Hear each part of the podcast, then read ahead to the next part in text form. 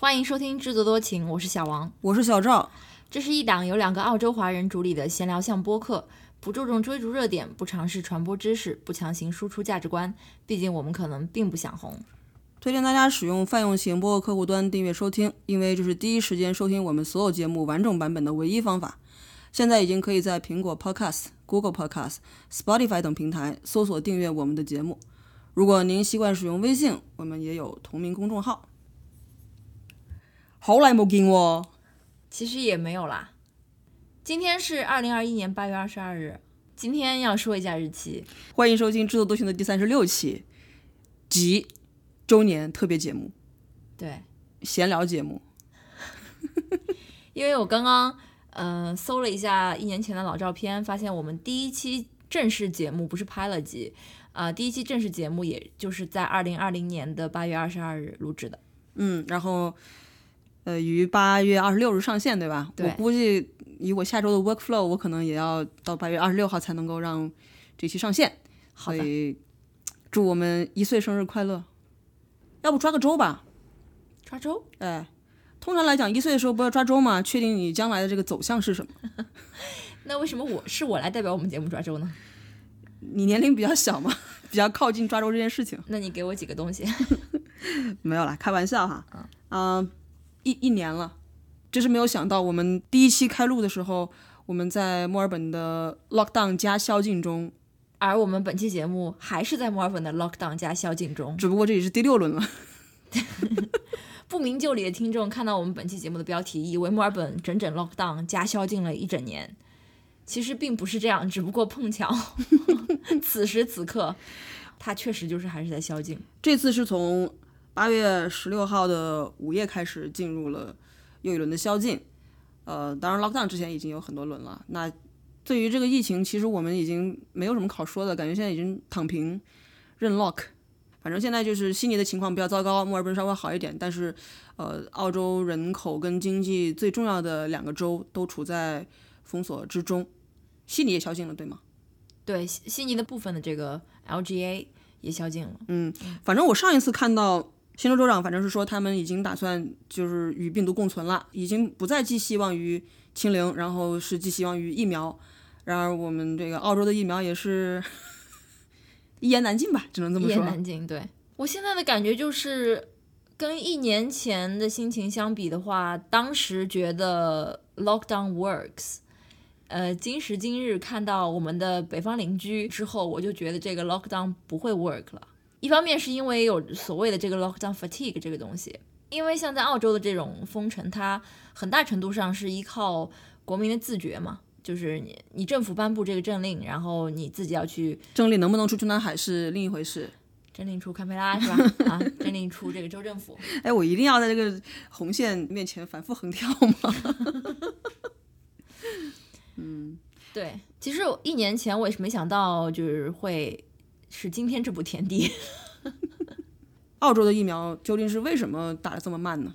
一个原因是澳洲在去年防疫的整个呃过程当中，算是西方嗯、国家当中表现在清零这方面吧，一直是控制的比较好的，所以它似乎没有像英美一样这么急切的去去订购大批量的疫苗。呃，而且在订购的时候也没有做这种 diversification，把鸡蛋都放在一个篮子里。所以就导致疫苗的供应量不足嘛。对，还有一个问题就是，我觉得媒体也是有一些责任吧。嗯过分的夸大了阿斯利康的负面作用。对，在报道的时候，只是强调了说阿斯利康又在澳洲造成了什么年龄段的呃人的死亡，嗯，可能到目前为止有那么四五例吧，嗯，这样子，没有去给这个新闻更多的 context，就是有多少人接种了这个疫苗，造成大家都都会觉得，因为昨天就不好意思啊，就是我 overheard 你跟你妈妈讲电话的里面其中的一句话，就是说。呃，疫苗的这个什么安全问题，它可能只是一个嗯、百万分之一的一个可能性，但是发生在你身上只有百分之百跟百分之零，嗯这两种，所以很多人我相信也是抱着跟小赵一样的想法，就哎，可是我跟我母亲对话的 context 是她有基础病啊。对对对对对，我知道我知道。好了啊，anyway 啦，嗯，然后澳洲因为它是有一个独立的，相当于那种 advisory board，就是药品监管机构的 advisory board。他们都是出于就是科学家的这种比较严谨的这个精神，去去给这些疫苗做一个判断，说它对于哪个年龄阶段的人是有风险，嗯，哪个年龄年龄阶段的人是比较安全。这个信息跟政府的信息，当然往往是背道而驰，不不一定是背道而驰，但他有的时候不能很好的 serve 政府的一个目的吧，就是没有当好党和国家政府的喉舌，对吧？没有宣传正能量。对，再加上媒体的推波助澜，就导致 专门跟政府唱反调。哎呦，真的是，真的是民主国家的各种弊端啊，都在这一次疫情当中暴露无遗。你说弊端是认真的吗？还是打引号的？打引号啊。我我觉得最根本的问题还是他们下订单的时候太孤注一掷了，过度的依赖同一种疫苗。总总而言之，我们现在的问题就是 supply 的问题。嗯，尤其是我们这个年龄段一针还没打，那希望等我们节目上线的时候，我们已经约上了。啊，I doubt it。但是整个澳洲其实现在还好啦，你接种率是百分之五十了呀，已经。啊，我们是给国家拖了后腿了。也不是我不想打，真逗。行吧，那其他的方面有什么状态上面的大的改变吗？对生活的更加没有热情了。一年前的时候，就算被关在家里，那还有时间或者是有闲心去捣鼓那些嗯烧烤呀。呃，烘焙呀，呃，什么面点呀之类的，现在就就是沉迷于工作无法自拔，还有各种薅羊毛、外卖的 app 什么的。嗯，反正 lockdown 在家里整个状态都不太好，其实，嗯嗯，就是觉得生活只有两块儿，就要不就是工作，要不就是做一些嗯没有太大意义的休闲，主要是让自己脑袋放松这种感觉。对，嗯，不像以前，至少还有一些，比如说。周末有个盼头呀，你可以去哪儿看个什么展览，去没去过的地方去逛逛街呀，或者是看看自然风光。现在你一切的活动都被限制在五公里范围内，就只有买菜、做饭、看电视、看电影跟工作，但是百分之八十的时间是在工作的这 这几个选择。嗯，不过我觉得我最近一两个星期也是在重新思考这个这个所谓的 work-life balance 这件事情。嗯，有什么心得？心得就是我不想成为工作奴隶。OK，嗯，你还不到三十五岁，有有资格说这话吗？这跟江女士都是这个 三十七岁才提前退休。我觉得这跟年龄没有必然关系，这跟你对自己的呃生活状态呃有多大把握，你知道自己这个想活得比较愉悦或者是比较的舒心，要花多少钱，还有你身上背的一些债，你把自己的这个。Asset and liabilities 想清楚了，嗯，其实就可以知道自己想要一个什么样的呃时间分配。嗯嗯，恕我直言，我觉得你还远没有成为工作的奴隶，你的工作强度还没有大到那种程度。对，没有大到那个程度，是因为就是有别的这个原因让我没有成为工作的奴隶。嗯，就如果说我是什么独居老人，我肯定是工作的奴隶。我觉得我最近一呃一周内吧，状态最好的一天就是我那天醒特别早，然后我打开冰箱一看牛奶不够了，我就七点都没到，天还没亮，六点四十我就下楼去超市逛了一圈，买了牛奶水果回来。那一天早上是我觉得状态最好的。那你每天都可以早起出去跑步啊？但是我不是每天都都起得来，那你就要给自己定那个早的闹钟嘛。每天的情况也不一样，那天又是新一轮宵禁的。第一个早晨，就是你刚刚有那种昨天晚上被关了一个晚上，其实也没有，你本来也不打算出去，但就是那种谁在九点钟之后还在乱晃啊？我们又不是对吧？宵禁刚解除的早晨六点多就出门遛个弯儿，嗯嗯，希望小王能够在接下来的这段时间又进行进一步的思考，并且对你的人生呃产生一个比较科学的规划。我个人的建议是你不要这么快的这个 fire。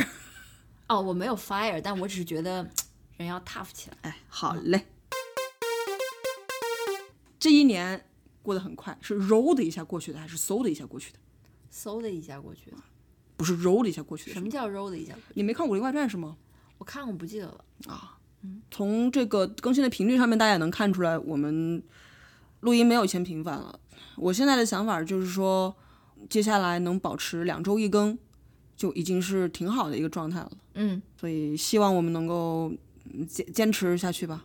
因为其实像之前婉莹在那个博后志节目里面说到的，我觉得我我也是有共鸣吧，因为像特别是闲聊向的节目，更加是这样子，就是某一些话题你全部都聊完了之后，呃，你必须要通过嗯、不断的去再吸收一些新的东西，才可以呃反馈出来给大家，或者是跟你也许聊一下。我们是不是也把自己看得太重要了？就是既然我们是闲聊的话，我们其实不一定需要有什么很什么重大意义的语重心长的输出，对吗？就是聊聊，我觉得也挺好的呀。不过我们俩的问题就是我们俩平时聊太多了。对啊，这就好像回到刚开播没多久的时候，我我一个大学同学问我，他说是不是平时要聊的时候就先卡住不聊，把这些话题攒起来，到最后录节目的时候再聊。我们从来没有这样做过，所以有的时候就导致录节目的时候不知道聊啥，平时都说过了。对我现在觉得，尤其是我看到呃很多节目在做那种类似于是知识分享的那种，我有的时候我就我觉得我不需要从播客里面学知识，我真有知识上面的需求的话，我去阅读或者去看呃纪录片、电影都可以，我不需要从播客这个上面有更多的只是摄取了。我还是回到之前在中文播客井喷式增长的之前啊，我还是听那么几个说说实话，也就是在闲聊的节目，嗯，跟宇宙结婚呐、什么的。我跟一年前比听的节目也是少了很多。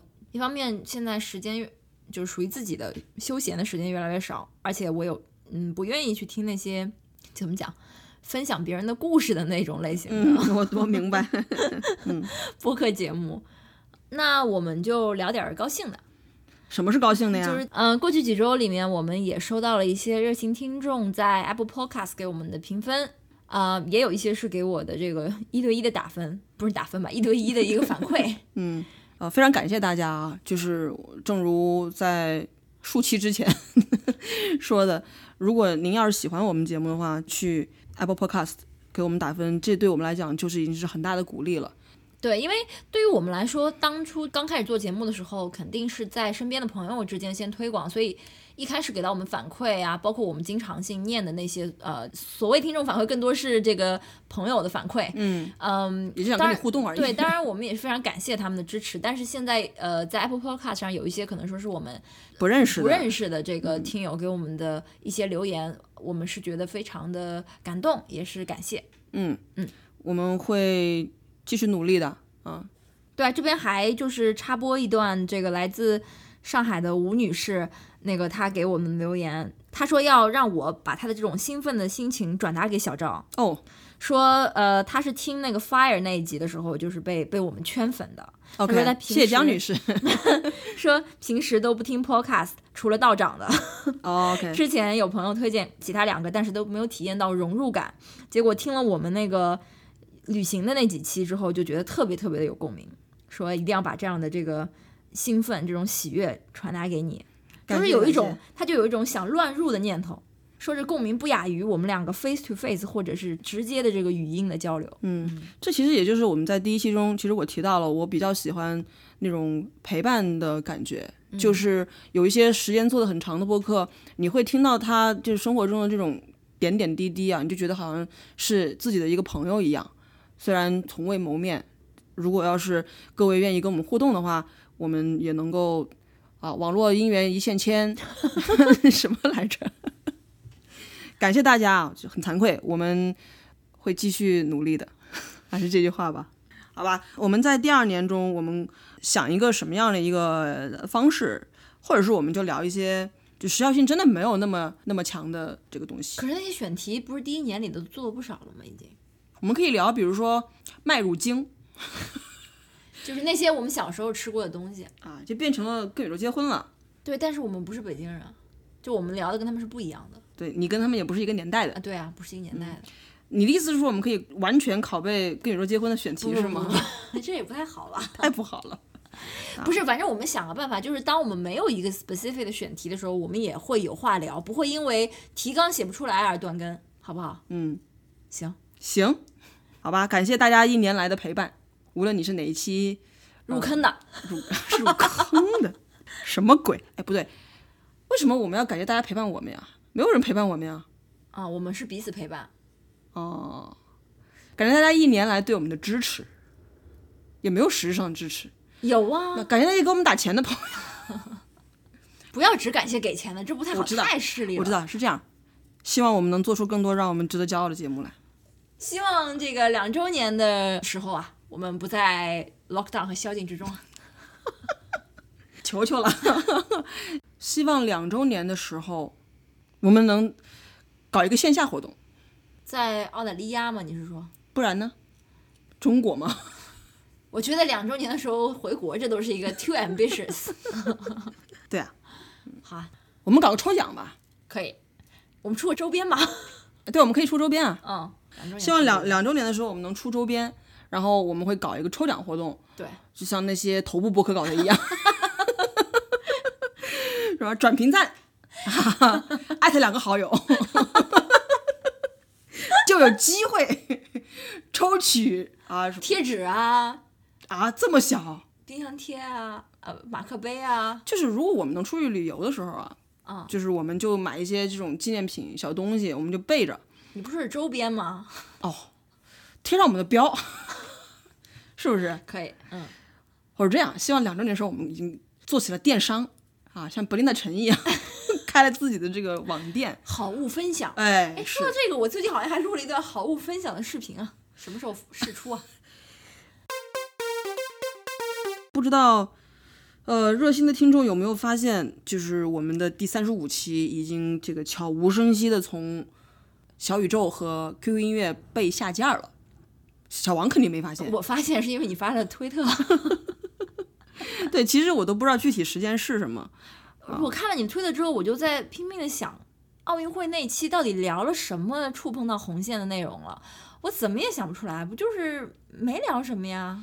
我们可能就是对于国家的这个奥运体制表达了一些就是不是很认同，以及我们提到了台湾是有综合国力这件事情的。这个我们只是引用了台湾网友的一些言论而已，而且我对此明明做出了这个强有力的这个批判呀，你只不过认为它不能体现综合国力，你没有说台湾不具备国力，只具备省力。对啊，政治不正确啊。但是其实我们说的有更多敏感内容，第三十四期还在。那期里面我们其实介绍了一个 podcast 叫 China If You're Listening，里面小王还非常直接的提到了广场，他还在。不会是审查的人不懂英文吧？哎说到这个，我最近在看一本书，叫做《Beijing Bureau》。呃，我还没看完啊，就是看完之后再跟大家就是具体讲一讲。说的是意思是我们有有一期读书节目了吗？不知道什么能读完，就说的是过去大概几十年间，澳洲的媒体的驻华记者他们写的一些自己在这个中国的嗯报道新闻啊的一些故事吧。然后其中就有一个记者他说那时候呃他在 CRI China Radio International OK，嗯，做这个英文节目的主播的时候，他们就说台里就说了三个 T 不能碰，天安门。Tibet and Taiwan，嗯，然后你看我们前两个碰了都没事儿，第三个一碰就下架，呃台湾可能是现在最敏感的话题啊。好吧？啊，我好像之前因为呃小 S 当时的那个风波嘛，我当时我也比较怂啊，这话我也不敢在简体中文上面讲。其实我就是发了一推特，我就说我翻了翻小 S 评论区，然后就能理解推特上一部分台湾网民的偏激言论了。就是当你被一大群疯狗 满世界追着咬的时候，说人话不管用。我说我说我两小时之前还在揶揄台湾和香港的愤怒青年去团结日本共同抗中的这个行为很 pathetic，但其实还是必要的，不然就是寡不敌众咬不过。然后我明明在一个没有什么人关注的这个推特账号上面发了这句话，结果这招来了一个不知道是哪来的水军还是什么脑残的一个评论，说梧桐的那一天第一个革了你的贱命。哎呦，吓死了！对啊，所以。就不仅是当局在审查我们，也有民间的这个力量自动自发的，嗯，要革我的贱命啊，怕死我了。还好我们在呃节目苟活着的时候，呃，在小宇宙的评论区好像也没有人来骂我们对，小宇宙的评论区大部分还是我们的朋友们，啊，大部分。那二百来个人，还有有多少人是你的朋友啊 我不知道评论的，我说大部分是我们的朋友们，？OK，还有一些是呃非常友好的听友，你是想说那二百多人 就是活人没几个是吗？全是僵尸粉儿不是这个意思，大家有时候只是潜水啊。？OK，上网的人百分之九十是沉默的，只有百分之十是发声的。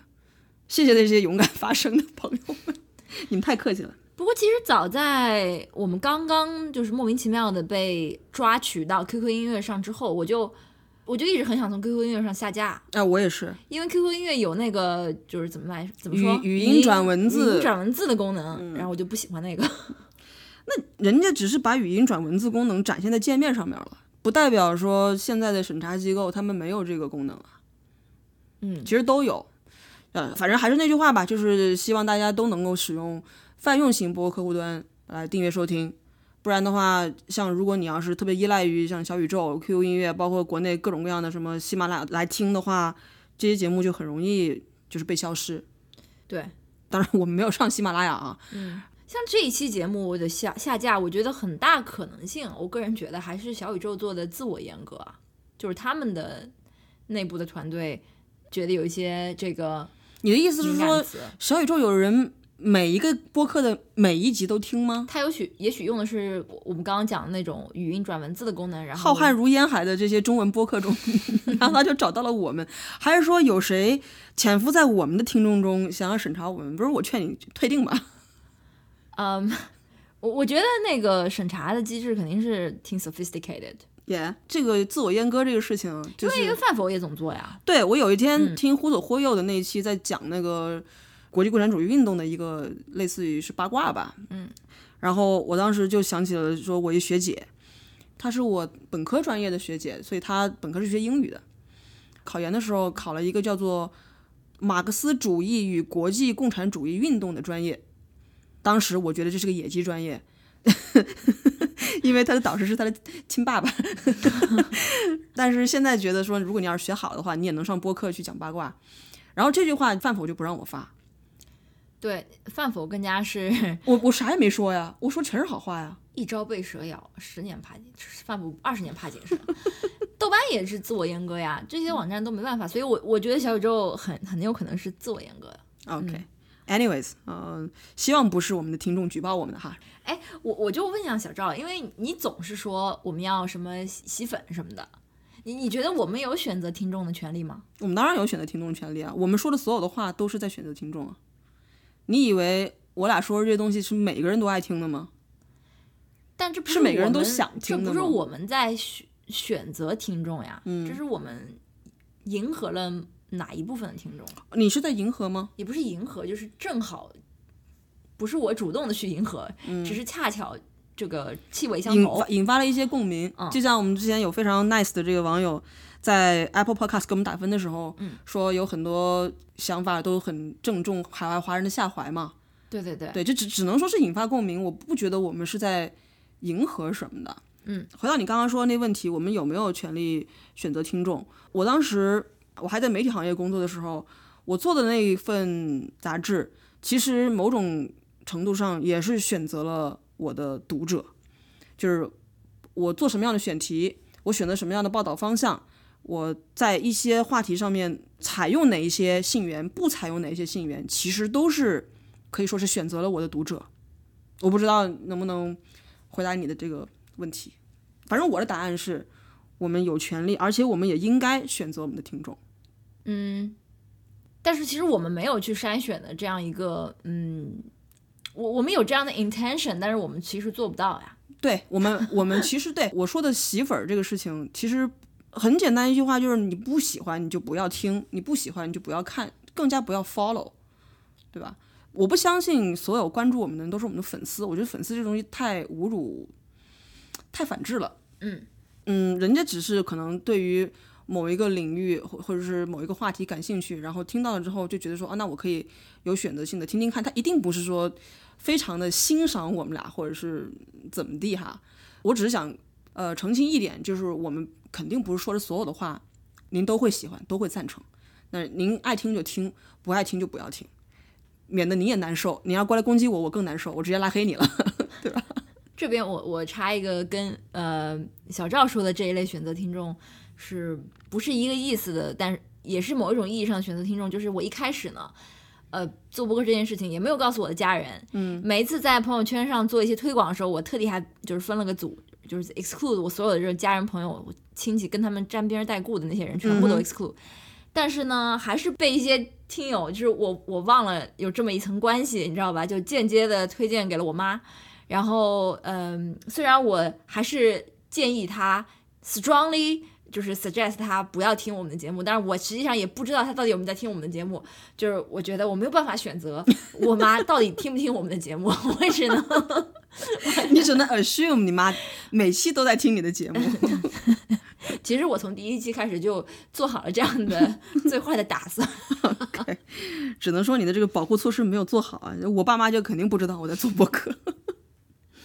嗯嗯，还有一点就是因为，嗯，小赵，你前两天也说了一句话，你说有些话你也不会在这个社交网络上说，有些话你就会留到播客里面去说。对，但是在播客里也不会全说。嗯嗯，我们虽然自诩我们使用什么泛用型播客客户端，我们就是为了啊不接受审查。嗯，但是我们还是做自我阉割。我们做自我阉割，当然主要是对国内亲友的一个保护。对，这是最主要的原因。对。嗯，我们自我阉割的边界，你你觉得是怎么掌握？自我阉割的边界啊，嗯，老实说，我不觉得我们会说出来的话，真的会导致我们的亲人在国内被通缉或者是被控制。其实到不了那种程度，因为你跟我都不是那么极端的人，就是有一些极端人讲的话，我们也是不赞同的，不是吗？嗯，那如果像我刚刚讲那样的话。在我们的嗯思考范围之内，应该没有所谓的自我阉割的边界，只是想说有的时候就是不不用说的那么露骨，对吧？我们基本上还是用一些这个反讽啊，或者是一些哎，你这是显摆自己多文化似的，一些别的方式把话说出来。但我仔细想了想，我觉得我们俩平时聊天说的话，可能有。百分之五十都不能上到这节目上。哎，你能试举一一两例吗？如果我要是觉得可以剪，我就剪进去；如果我要是觉得不能剪，下面你将听到天气预报的那段声音。张哲瀚是吗？对，就比如说，其实张哲瀚你，我不觉得张哲瀚你一定会被封杀、被通缉，倒是不一定。就是啊，嗯，对，我觉得可能没有百分之五十那么多，但是，嗯，可能最嗯政治最不正确的话。可能就是今天早上，我问你说，我为什么不能去靖国神社，对吗？嗯，那没有，我觉得这个话也没有什么不能说的。嗯，只是我觉得是是两点，有有一有一些话是我不会在微博这样的平台去发的。嗯，主要是因为我不愿意惹来小粉红在我的微博下面辱骂我和我的呃各种女性亲友。嗯嗯。这样的话，我有可能会在节目里说的啊，对，就是其实我在节目里说的话。跟我会在饭否这类 locked account 里面说的话是差不多的，但是饭否让不让我发是另外一回事儿，但不等于我不敢说，我是可以，我敢在饭否说的话，基本上就是我敢在节目里说的话。嗯，如果我想了一下，这个话我不会在饭否发，也就是说，哪怕是我最关系最亲密的一些朋友，或者是关系比较好的一些网友，我都不希望他们知道我有这个想法。那这样的话，我也是不会在节目里说的。是，比如呢？你肯定有一些话你想过，然后你从脑子里闪过，但是我肯定不会发到饭否上。OK，我好像还没有什么。如果说我们的 concern 是怕给国内的亲人找麻烦，嗯，我觉得我们不会讲出那样的话的。像之前不是也有人躲在澳洲，然后讲一些话，然后他的爸妈在国内就被国安上门什么之类的吗？他说的那些话，我是绝对不会说的，因为我不相信。嗯嗯。我现在主要就是，凡是我觉得会招来辱骂的这些话，我就发在推特。如果这个话在推特也会被骂的话，我会发英文。不像我在推特，我只发关于澳大利亚政坛的这个 评论，但是一个人辱骂我是吗？还有人 like 你是吗？就是这么怂。嗯，是挺怂的。你为什么不发朋友圈了？呃，我先说我吧，我是很久不发朋友圈，我也没有在看朋友圈，所以我不知道你有没有在发朋友圈。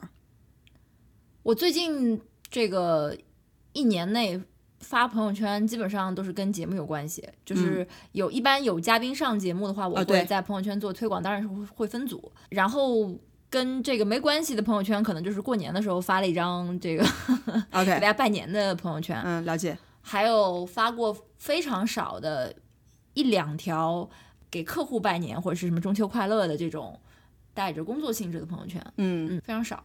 嗯，那你为什么不发私人的这些所见所闻所想呢？越来越吃不准这个分组怎么分了。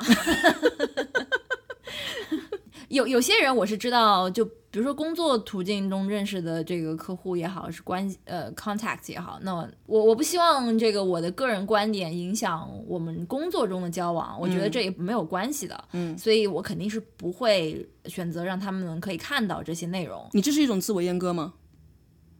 我不认为是自我阉割，我是我认为是微信这个工具本身就是一个杂交的一个杂交就是一个水稻 转基因，就是一个杂交的一个怪物，它不是一个纯呃交友的，就是不不是交友 Social 纯 networking 纯那个 social 的软件，也不是一个纯工作软件，它是兼具两者都有，所以注定了你如果是我这样去发的话，是会显得我非常的不不 professional。嗯嗯。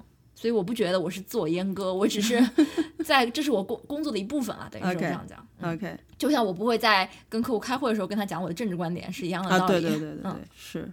我觉得我不发朋友圈的原因，是因为我在意的那些人，他们都可以在其他的地方看到我的所见所闻所想，不需要在朋友圈。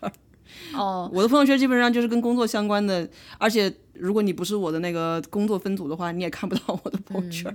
我我倒不是，因为我还有很多在国内的以前的那个同学或者是前同事，他们也很少会去使用别的我现在还在使用的社交媒体，但是我更多是他们如果发的话，我我会呃就是跟他们互动，啊，也就是你会点赞，不是点赞，我会我会留言，对因为点赞我觉得没有什么太大意义，我也不用刷存在感，嗯，主要是有有共鸣或者是点赞就不能表示喜爱吗？也可以表示喜爱，也可以表示喜爱。就是嗯如果单纯是只是喜爱，那我就点个赞；如果我想跟他有个对话，就是我就会回复嘛。好，听到这里，大家知道了，在小王的心目中，你是一种什么样的存在？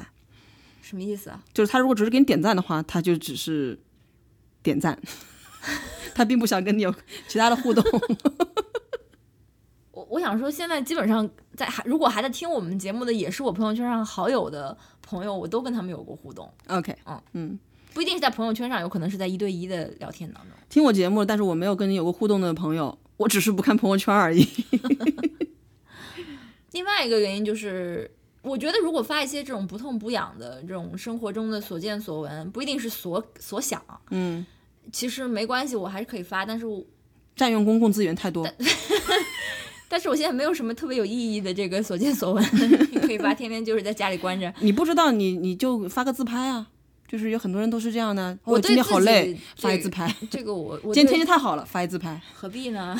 今天的这甜品真好吃，发一自拍。这点自知之明我还是有的。嗯我相信那些喜欢在朋友圈发自拍的人也听不到我的节目。哎，主要我也不看啊。嗯嗯。呃，关于这个我们刚刚聊的这个在什么环境说什么话这样的事情，其实如果是在啊、呃海外的听众，或者是你有途径的听众，可以去听一下端开麦的。网络难民是表达者的宿命吗？这一期节目，我不是觉得他讲的特别好啊，就是呃里面有一些观点我还是比较赞同的。他当时是引用了一个什么呢？就马东曾经讲过一句话，说被误会是表达者的宿命，然后他们现在把它变成了说网络难民是表达者的宿命，因为现在呃，尤其是简体中文这个网络环境，如果你要是说了一些呃打引号不合时宜的话，就可能会有人。辱骂你，并且举报你，并且艾特共青团中央或者是紫光阁这样账号，并且给你带来麻烦吗？就有很多人就选择说，我不会在微博这样的公开场合发声，而是呃，比如说在朋友圈说什么样的话，呃，微博说什么样的话，嗯，在推特说什么样的话，在 Facebook 说什么样的话，包括像我们这种选择在嗯播客说什么样的话。所以如果有兴趣在这方面呃有更多嗯深入的思考的朋友，可以去听那期节目。嗯，对啊，反正对于能说什么话，呃，这件事情我还是挺悲观的。嗯，我觉得不要说简中，哪怕你用英语，只要你是呃中国人，或者是跟中国人有一点关系，就是你是中国人的后代之类的。OK，还是回到我们早些那期节目讲樊家阳的时候那、那句话，就对 不，要做 什么的孩子。你要是对你这个身份，就导致了你怎么都不可能随心所欲的说。嗯。另外外就是我没有想到，就是在我们英勇就义的那那一期 上一期节目中，最引发共鸣的评论竟然是关于马术的，就是马的比赛跟你有什么关系？嗯，最后再补充一条刊物吧，这个要念吗？要念啊，因为上一期奥运会节目当中，小赵说墨尔本奥运会是一九五六年的，你是怎么说的？七八月间，七八月间吧，在在墨尔本举办的。其实是在一九五六年的十一月二十二日至十二月八日，在呃南半球的夏天，在墨尔本举行的。而且那一届奥运会的马术比赛是在瑞典的斯德哥尔摩进行的，并不是在墨尔本。嗯，这好像还是奥运会历史上第一次，也是最后一次，就是有一个项目是在别的国家，对啊，别的国家。我看到的时候我就惊呆了，所以我觉得我们要特特别来刊物一下。哎，你你知道为什么那个马术比赛要在斯德哥尔摩进行吗？因为那时候装上 Melbourne Cup 吗？难道不是，？OK，因为澳大利亚当时的这个牲畜入境条例很严格，哦，quarantine，OK，牲口入境后，你猜猜看要经过几个月的隔离检疫？好像我们当时我们有同事带狗过来，他在那边待了半年。对，嗯，原来现在还是这样。But anyway，当时就是说牲口入境之后要经过六个月的隔离检疫，啊，对，所以为了不耽误奥运会比赛，就只能在境外举行。澳大利亚有非常严格的呃 quarantine 的措施，因为它的这个呃自然环境的独特性吧，所以来过澳洲的朋友应该都知道，你的什么肉啊、什么水果啊、什么都是不能够带入境的，如果被带进来要有巨额的罚款。对，然后入境检验检疫的官员，他们都会说一些简单的中文，牛肉、羊肉、鸡肉、鸡蛋什么的，对啊。你是新疆来的吗？对不起啊，嗯，哎，其实节目上线的时候，残奥会已经开了，对，哎，残奥会是今天开幕吗？八月二十四号。哦，OK，嗯，那残奥会你看吗？我觉得我可能会看一个开幕式。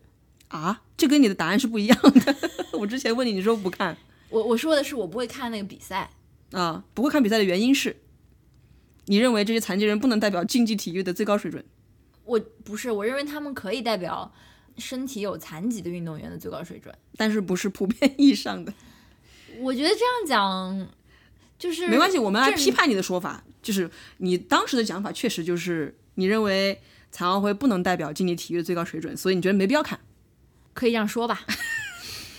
但是我们要批判这个说法，对啊，来吧。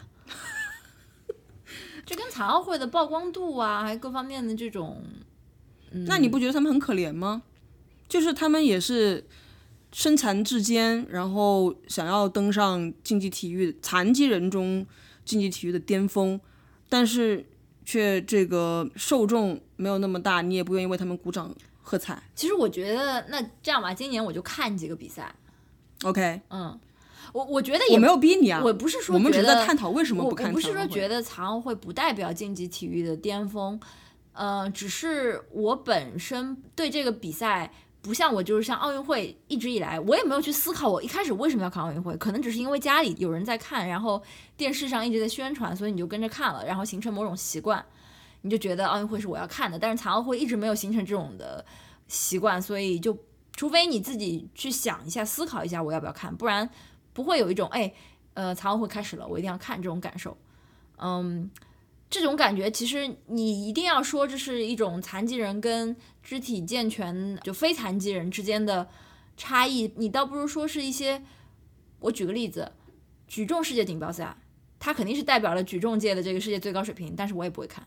但是奥运会我就会看，也许撇到一点举重比赛我也会看。游泳世界锦标赛呢？因为举重是你不喜欢的项目，游泳世界锦标赛，如果电视上澳大利亚选手多的话你就看。不是，如果在电视上在播的话，我可能会看一下。对啊，那嗯讲到底就是你对于项目的喜欢或者不喜欢呀、这不能够解释你刚刚的说法。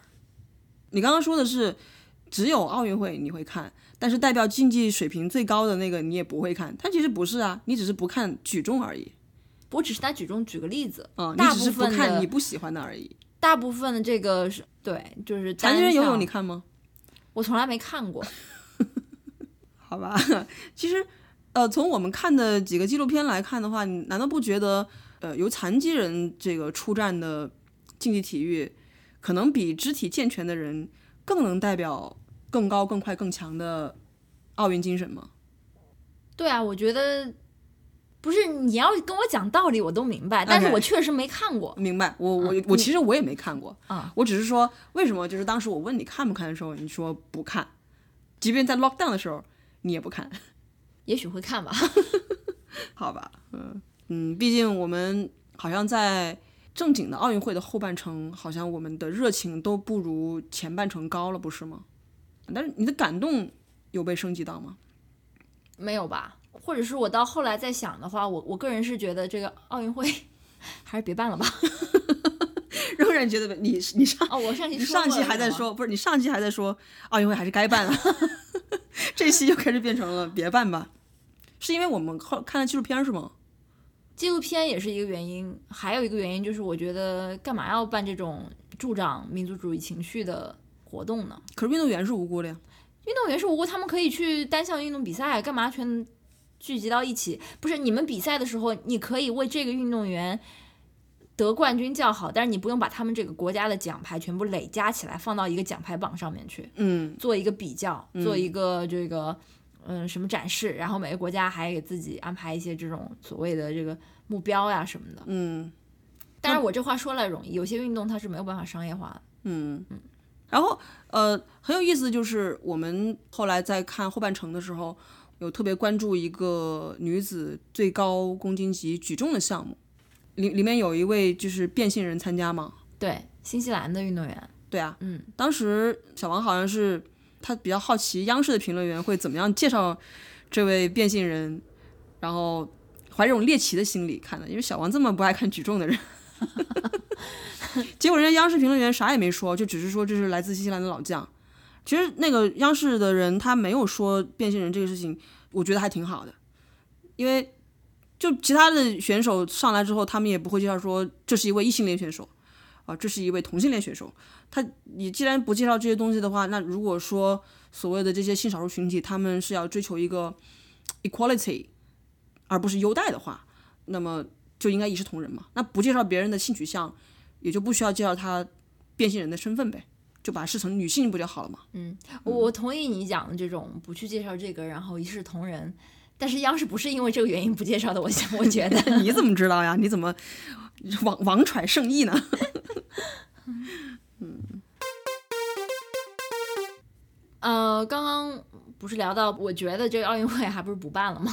这这当然是一种我比较呃极端的想法吧。嗯，但是这也跟我们当时在奥运会第二周看的一个纪录片，Netflix 的一个纪录片叫《Athlete A》有一些关系。嗯。他是说，美国体操奥运代表队的队医性侵好多好多女孩的数百位，对这样一个事情，说包包括他是如何被检举，然后在检举的过程中又遭遇了哪些困难，嗯，最后冲破层层阻力，呃，在媒体跟这些检举人共同的努力下，才把这个队医给拉下马。当然还要公检法这个支持了。嗯，对，嗯。这个纪录片，我我一个比较，我之前没有这个概念，就是其实体操在美国是一个具有很强的群众基础的一个运动，就是美国家长很愿意送他们小孩去练体操。那也要看小孩自己是不是喜欢吧。应该说是，我也没有想到，就是小孩这么会容易被奥运会上面的体操项目给 inspire 到。他们觉得这个，嗯，运动员飞起来在空中做这种旋转啊，各种肢体动作，这个很很酷。对啊，所以就有很多小女孩去做体操训练，然后可能也就是因为像小王之前一直在强调说人多，所以他就容易出精英运动员。美国甚至有这种类似于选秀的这种机制，就是每个奥运周期会从全美的。各个地方选拔出五位组成那个美国体操队对参加奥运会。嗯，然后他们之前的这个训练的教练还是从什么罗马尼亚逃跑出来的，三个从罗马尼亚叛变的教练。嗯，在这个纪录片那个时候可能是上一个奥运周期吧，里约之前是他们美国体操女队的一个嗯核心。嗯，就是他们其实美国体操队是建立在这个罗马尼亚的这个。共产党体制下，体操训练机制是真的，因为他们当时逃出来的时候是齐奥塞斯库垮台之前吧，他们这些人还是被齐奥塞斯库受训过的人呢。那那几个教练原来是罗马尼亚队的呃体操队的教练，而罗马尼亚队当然现在年纪年纪小的听众可能不知道了，罗马尼亚曾经是体操界的一个强国。嗯，然后刚刚小赵说到就是那些。呃女孩儿就是对对体操感兴趣之后，他们肯定也是一开始自己去找教练，然后慢慢的呃一步一步的，等于说进入他们的这种国家层面的一个集训营。嗯，就是由这个罗马尼亚这这组罗马尼亚夫妻党的教练他们主导的一个集训营，然后在那里边儿啊、呃，就这个性侵这些运动员的队医也是他们整个集训营的一部分。嗯，等于说这些女孩在那个集训营里面，一边是身体跟精神上遭受着这个非人的折磨，非人的折磨，就是哎，不能说折磨，训练吧，毕竟也是他们心甘情愿的嘛。你折磨是一种，我我觉得其实它里面讲到，就是其实是一种 abuse，不论是从 physical 还是 mental 来讲，他们觉得呃，一方面这些女女孩还年纪很小，她们自己也没有办法去判断呃这个 boundary 在哪里，过哪条线是算是虐待了，哪一条线是呃这刻苦训练，就嗯到什么层面就已经不是刻苦训练，而是虐待，因为这里面讲到他们会就是扇他们耳光呀什么的。包括你什么在大赛中，哪怕你脚扭骨折了，你还是要忍着你的伤，然后去跳完另外一个动作。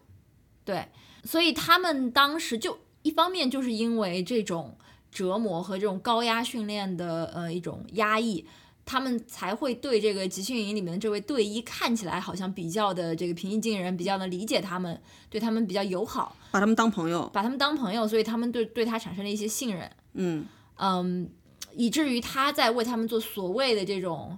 呃，康复训练的时候，康复训练啊，什么整骨啊，什么，就是做一些这侵犯性的这种呃性侵，而这些小孩儿也或者是不敢说，或者是觉得他应该不会对我有什么恶意吧。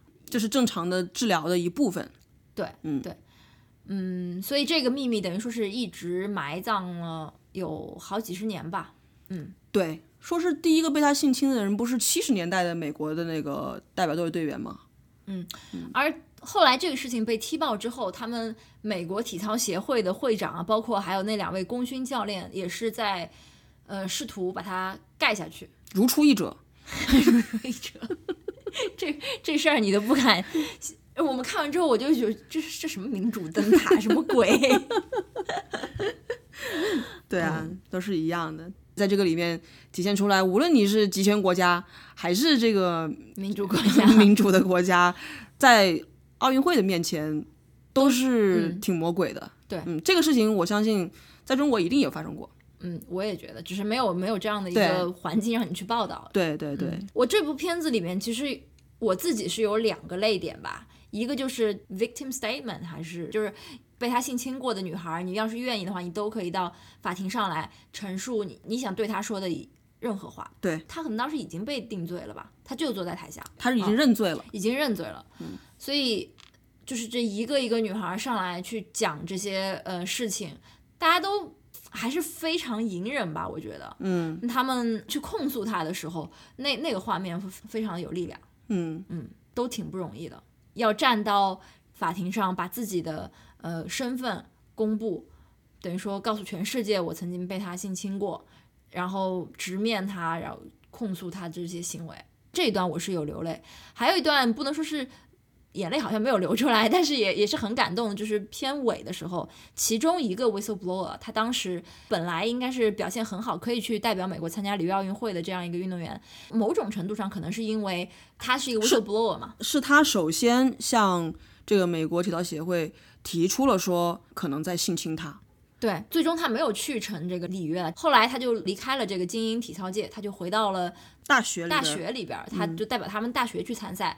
最后就是片尾讲到他已经连续三年拿美国这个呃大学体操比赛的这个全能冠军。对，然后他当当鸡头去了，不当凤尾了。然后他就说他重新找回了这个他热爱的体操，找回了他的快乐吧。嗯，看到这边我就觉得说，一个人可以真的是从事这个运动感到快乐，而不是说我为了争取那一枚金牌要遭受虐待。嗯，这种感觉是挺珍贵的。参加运动虽然呃谁都愿意说去争夺那个最好的，就是好像上一期节目小赵说的什么 pushing the boundaries，但是到最后，如果你整个人在那个过程当中不快乐，甚至是嗯、对你的精神也好、身体也好，都造成了非常不可挽回的这种伤痛的话，我觉得倒不如像像这个女孩一样，我我不能，我觉得这样的话我讲可能是很轻飘飘的，但是就最后我听到他说他重新找回了这种呃很纯粹的体操带给他的快乐的时候，就觉得非常感动，就觉得何必要去参加什么精英运动呢？这人生当中不是只有体操这一部分呀。对，我理解你说那意思，但是我确实觉得你跟我，哪怕那个运动员本人讲的这些话都不能够代表所有的运动员。我相信在绝大部分世界上绝大部分地方，你进入某一个运动的时候，某一个体育的时候，你是因为喜欢它啊。某些国家我们就不说了，他可能因为家里穷，所以你要改变家族的命运什么的，呃，赢几套房子什么的，这是另一回事啊。那像美国这样的国家，你一开始进入你是因为喜欢，到了后来你就因为运动的本质嘛，就是所谓的追求更高、更快、更强这种，那赢得金牌就是你所有幸福的。所在，包括那个纪录片里面，其实有很多人都在说，进入奥运会就是他的梦想，他就是想要做这一件事情。那我相信，肯定还有很多人都是抱着这个心态去训练的，哪怕吃苦，那他都是一个 trade off。但是如果是说运动员对于这种嗯自己呃竞技状态更高、更高、更强的这种追求，被用来 justify 这种各种各样的精神上或者生理上的虐待的时候，就会觉得。这个体制就已经是很奇怪了。当然，我觉得我们只能够作为看客来来点评这件事情，但是你没有办法在他们的角度去想，因为那就是他们的一切。他从小就做这一件事情，他可能就只会做这一件事情，其他事情都做不好。那如果你要是剥夺了他，嗯，参加奥运会的权利，或者是让他去通过这个获得奖牌来实现自己最终的这个价值的权利的话，就应该。对他们来讲也不公平，这就是我开始你在你在说这个奥运会应该取消的时候，我觉得对运动员也不公平的原因。首先，我觉得一个社会就不应该有那种他只会做这一件事情这种事这种训练模式的存在。这个运动员他只会做体操，或者他只会举重，或者只会跳水，他不会做别的，他不会做加减乘除法。嗯，我觉得就不应该有这样的训练机制的存在啊。而且话又说回来，像体操这样的运动，或者是跳水也好，因为它特别讲究，嗯，它对体重还有对身高，跟它最后的这个肢体的呈现有很密切的关系嘛，所以就导致这些运动它的运动员低龄化现象非常严重。所以就应该设一个限制，就是多少年龄以下你不能参赛。因为因为当你这么年轻的时候，运动员自己也并不知道这对他意味着什么。很多人，我觉得，我觉得你说体操跳水这个东西啊。我觉得外国选手都挺正常的，该发育发育。包括我们这次看到有那个是比利时有一个很漂亮的姑娘，她是拿了高低杠的金牌吧？嗯，她就是腿长就特别长，对吧？人家也都都发育的挺正常的，只有某国都拍一些身材还小的那小姑娘，看上十十岁的样子，对吧？这个风气是被一些人搞坏的，我觉得这都不是公平竞争了。我我觉得这个你低龄化的问题好像在美国队也是存在的，只不过他的运动员没有像中国运动员显得这么四肢瘦弱吧。嗯，包括今年奥运会在国内引起很多讨论的就是，嗯，十米跳台的冠军全红婵。嗯，就不去做过多的讨论了。但但就是说，人家讨论够多了。这个项目它运动员的这个运动寿命，至少在中国来讲，它也是。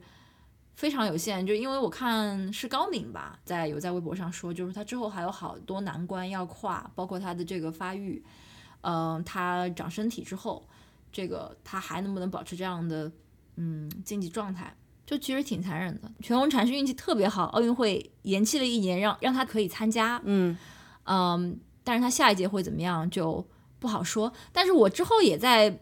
豆瓣上看到一个比较专业的评论啊，反正就是觉得我们也不要 去剥夺这种，不要去唱衰这样的，嗯，十四岁的奥运冠军吧。嗯，就说像澳洲，我们看到 Melissa 吴将近三十了吧，从二零零八年北京奥运会开始参加这个项目，到这个东京奥运会都已经是十三年过去了，这次拿了一个铜牌，也是跳水界 最高的荣誉。嗯，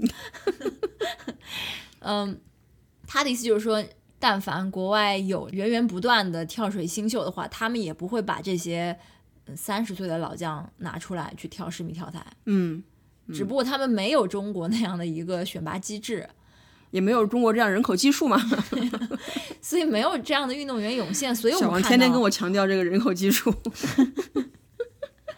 好啦 a n y w a y Anyway，你觉得奥运会应不应该取消这种会对身体造成严重伤害的项目啊？或者说应不应该对这类项目设一个参赛年龄限制，或者提高现有的参赛年龄限制？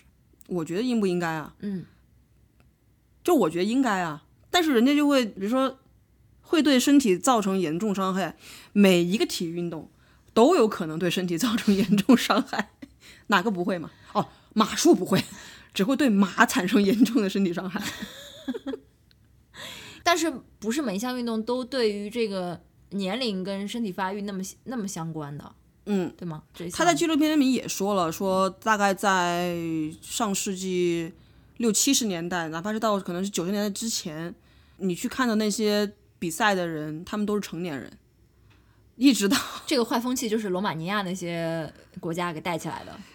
社会主义国家带起来的。这股不正之风应该是要杀一杀了。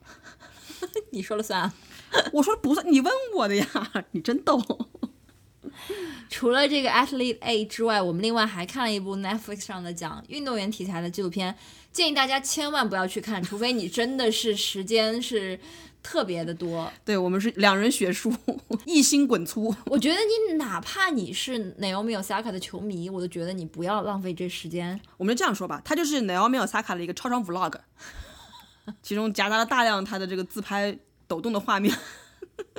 不要看这个伪纪录片。就我我看这个纪录片的初衷是想弄清楚，到底为什么 Naomi Osaka 现在有这样的一些呃心理上的不稳定，呃这个精神状态上的不稳定，还有他跟媒体的交恶，呃为什么原因？还有就是他所谓的这种身份呃身份争议吧，到底是日本人、海地人还是美国人这样的身份争议？我我想看看这个纪录片会不会给我一些答案。结果就是根本就没有给我任何答案。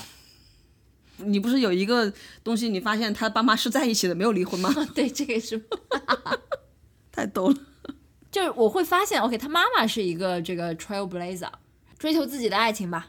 他妈妈看起来精神也不太正常。没有吧？我觉得他妈妈挺正常的。OK，他爸爸呢？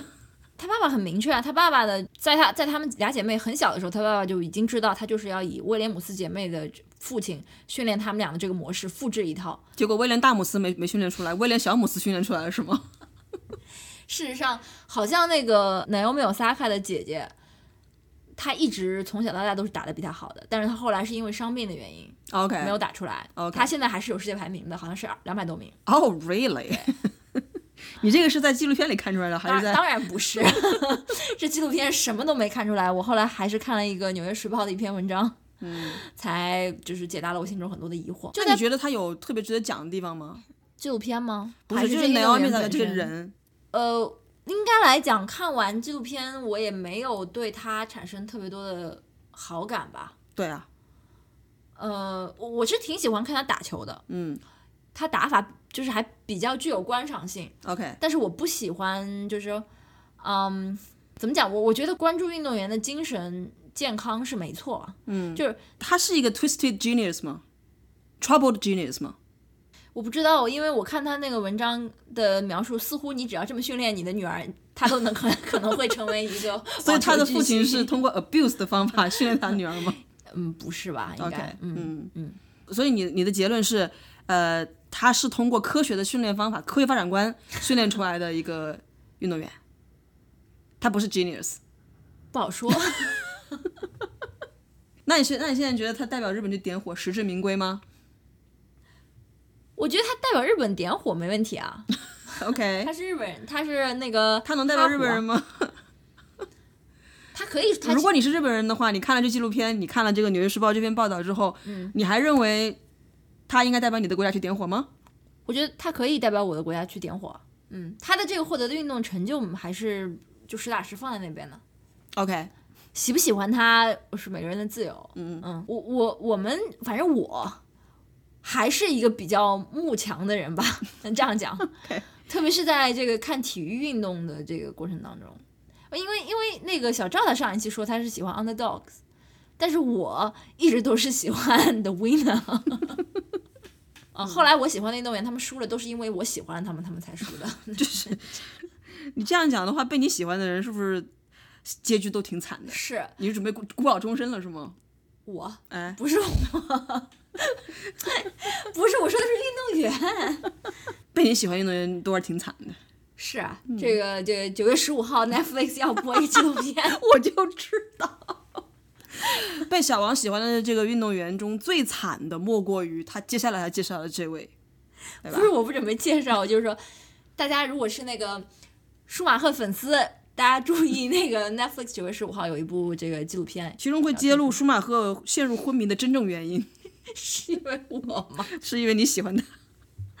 哎呦，真的是太不好了。不聊了，不聊了，不聊了。我们运运奥运会聊太多了。行行行行，哎，我们这个聊的这个非常不合时宜，奥运会都过去快快小半个月了。没关系，不注重追逐热点，不尝试传播知识，不强行输出价值观，好嘞，不爱听他们早就已经掐掉了。对对对，好吧，那我们今天就聊这么多老生常谈的话题，也不是老生常谈了。其实我们今天主要其实是分享给大家一部纪录片，就是希望大家都能找资源来看一下，叫《Athlete A》。对。然后我还听我朋友说，他和他女儿还去看了那个庭审时计时，OK，就是它不是纪录片，他就是当时。嗯，出庭时候的一个全过程，就是所有的女孩上来去做这个控诉的那个全过程。哦，是因为他看了这个纪录片之后，OK，带女儿一起看的是吗对对对，因为他女儿也是这次看了奥运会之后对体操很感兴趣。